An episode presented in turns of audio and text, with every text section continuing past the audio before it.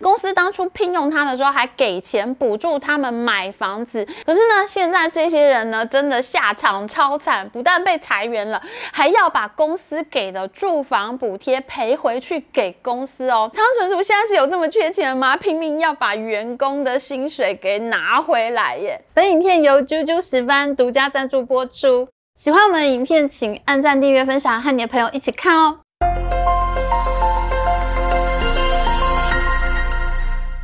Hello，大家好，我是 Amy。最近半导体争霸战的最新进度呢，就是日本和荷兰呢已经和美国政府达成协议，要联手封锁中国的半导体设备，寒风嗖嗖啊！二月一号呢，美国商务部的常务副部长 Don Graves 呢，他终于在媒体的逼问下承认呢，日本和荷兰都已经达成协议了，他们会联手围堵中国。但是，因为这个协议还需要各国修法才能够执行，所以呢，现在各国都没有透露明确的细节，所以呢，媒体们只好发挥看家的本领，到处去逼问相关人等。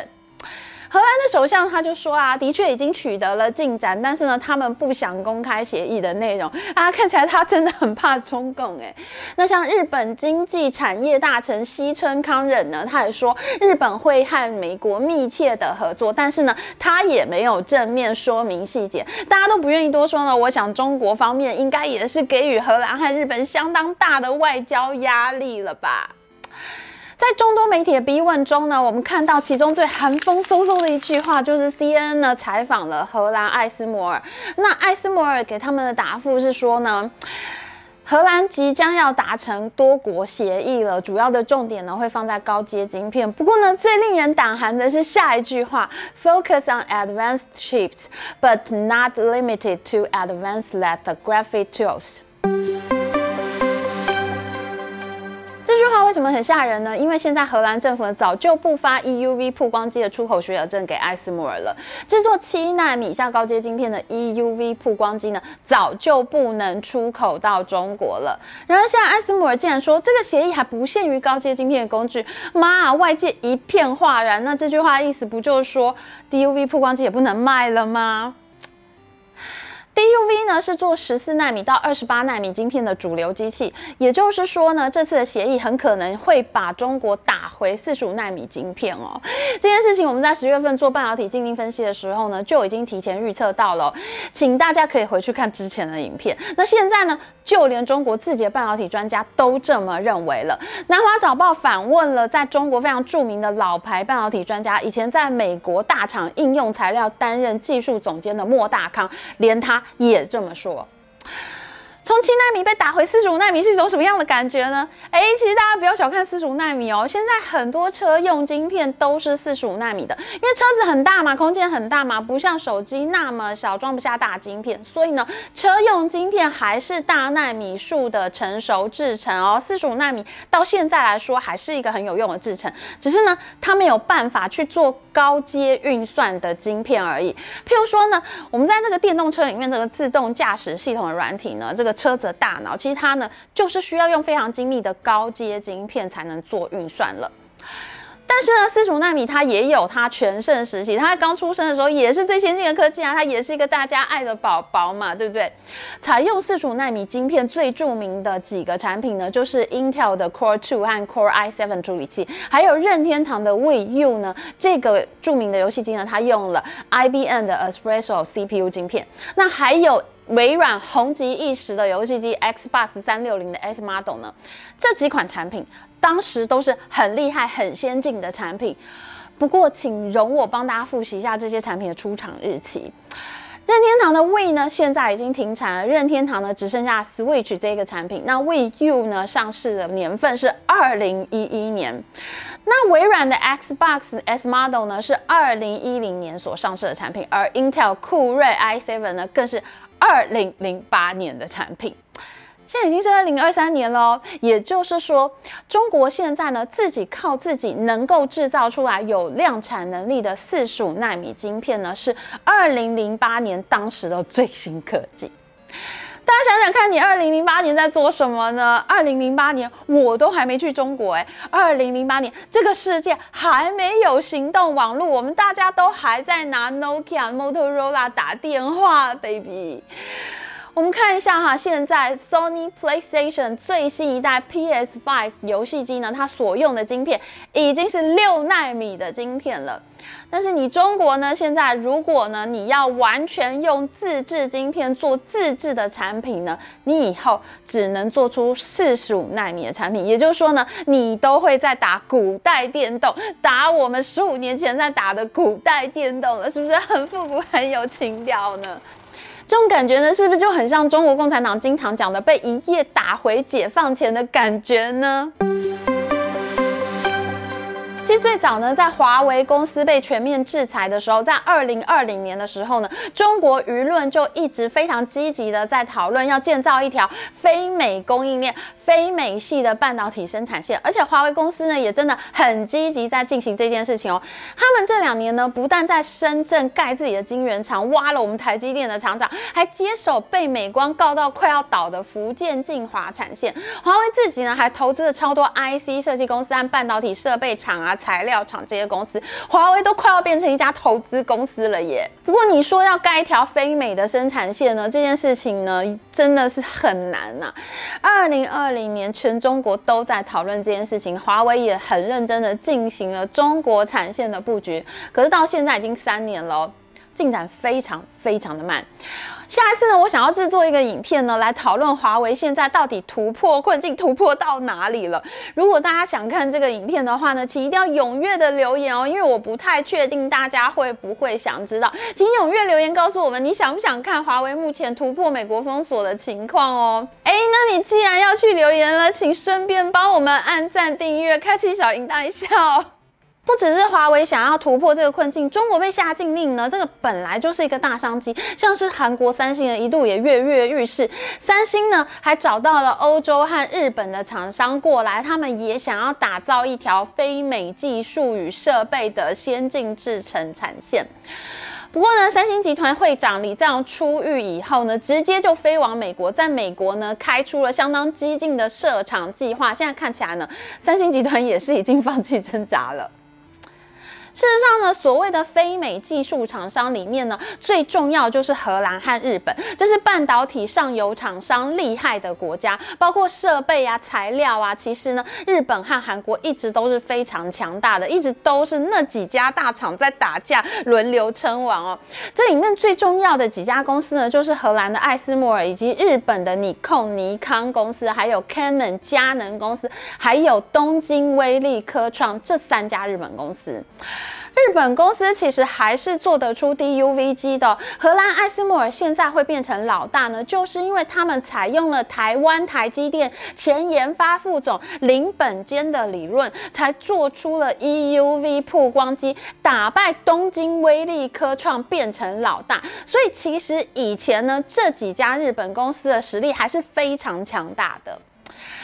那我们都知道啦，去年十月七号，美国商务部下达了有史以来最严厉的半导体禁令，禁止所有制作高阶制程的晶片设备呢进入中国。那这样中国自己呢就已经做不出高阶晶片来了。另外呢，美国也限制了超级电脑和高速运算的人工智慧晶片卖给中国。那这样呢，中国以后的人工智慧呢就会跑得比美国慢，大脑比美国的大脑笨了。所以你看哈。美国禁令造成了多大的伤害？今年一开年就是一个 AI 的大年呢。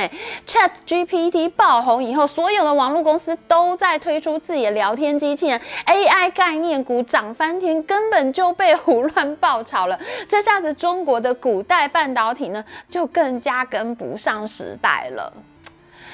问题是呢，在十月七号的这个美国禁令呢，虽然非常严厉，可是呢，只有人工智慧晶片呢，它是有 FDPR（Foreign Direct Product Rule） 外国直接生产原则的。外国厂商呢，只要用了一定比例的美国技术，就不能卖东西到中国去。但是呢，对半导体设备和材料的禁令呢，并没有 Foreign Direct Product Rules。所以呢，这个禁令只能下达到美国厂商。然而呢，我们知道荷兰和日本公司呢，也都有类似的设备可以卖到中国去，那就是表示说，你这个禁令其实有漏洞了嘛。你只在美国下禁令是没有用的，要大家一起禁，才能真正的毒死中国。所以呢，在这段期间呢，美国商务部根本就是对荷兰紧迫盯人。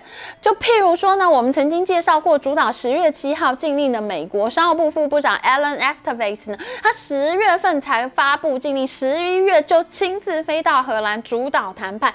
而商务部的常务副部长 Don Graves 也是呢，这个 Don Graves 呢，他曾经主持过以拜登大儿子 Beau Biden 所命名的癌症登月计划。他其实呢是拜登总统非常非常信任的一个人。而这个 Don Graves 呢，他为了艾斯摩尔呢，在美国投资了一个两亿美元的投资案，他竟然亲自飞到荷兰艾斯摩尔的总部去参加记者会。哎，我们台积电去美国投资总金额预计是四百亿美元呢，他艾斯摩尔才投资你两亿美元，你有什么好去的呢？他当然就是要去游说荷兰加入这个美国的围堵阵营啊。那在美国商务部的催命符之下呢，荷兰和日本公司呢虽然很不愿意啦，有钱不让我赚，谁都不开心啊，是不是？美国这次要跟他们沟通的事情哦，不是只有不能卖 DUV 机而已哦。根据美国十月七号的禁令，他们这些公司呢，也从此以后不能再提供材料，也不能维修机器。譬如说你的图纸啊、配件啊、工程师，全部都不能到位。所以呢，其实这些公司呢，都拖拖拉拉的不想配合。没想到呢，就在这么拖拖拉拉之间呢，艾斯摩尔竟然开出了超意外的财报。本来去年下半年半导体景气急转直下，像是 AMD 啊、NVD 啊这些公司的股价都大跌嘛。可是呢，没想到荷兰的艾斯摩尔还是交出了营收成长率百分之十三点七的好成绩哦。虽然各界都认为呢，中国禁令会是艾斯摩尔执行长 Peter Winnick 的大难题，不过呢，他自己却说。不会有影响。分析师们呢推测，美国可能会让艾斯摩尔把最后一批的中国订单出完以后再禁止。那因此呢，艾斯摩尔今年还是给出了非常激进的营收展望哦。他们认为今年的营收成长率将会成长百分之二十五，远远超过去年呢。那事实上，根据艾斯摩尔的年报看起来哈。过去三年来，他们最大的营收来源，第一名是台湾，第二名是南韩，第三名本来是美国的。那中国呢，是在这两年才超越美国。那目前艾斯摩尔的年报只出到二零二一年，它这个地区别的营收呢，直到二零二一年。那我们看到哈，我们台湾在前年呢是买了七十多亿美元，那南韩是买了六十多亿美元，中国才二十几亿。其实呢，中国占艾斯摩尔的营收并没有大家想象中那么大那么厉害。在半导体的世界，台湾才是大国，中国是小国。中国呢，现在也才占百分之十五、百分之十六的比例。你说艾斯摩尔真的很痛吗？其实也不是真的太痛，只能说是有点痛吧。那我们知道啊，现在欧洲国家和美国呢都有新的晶片投资法，他们也会盖新厂、买新的机器，所以呢，这些订单呢将会填补中国的收入。那加上今年呢是电动车血战之年，所有的电动车厂呢都在降价求售，那传统车厂呢也都大举推出自己的电动车，所以呢，车用电子的用量将会非常的大。再加上我们刚刚已经讲过了，今年一定是 AI 人工智慧的崛起大年，ChatGPT 呢一定会带领人工智慧产业大步前进。那这件事情呢，我们在之前已经做过影片，请大家一定要回去复习啊！这是今年超重要、最重要的科技盛事。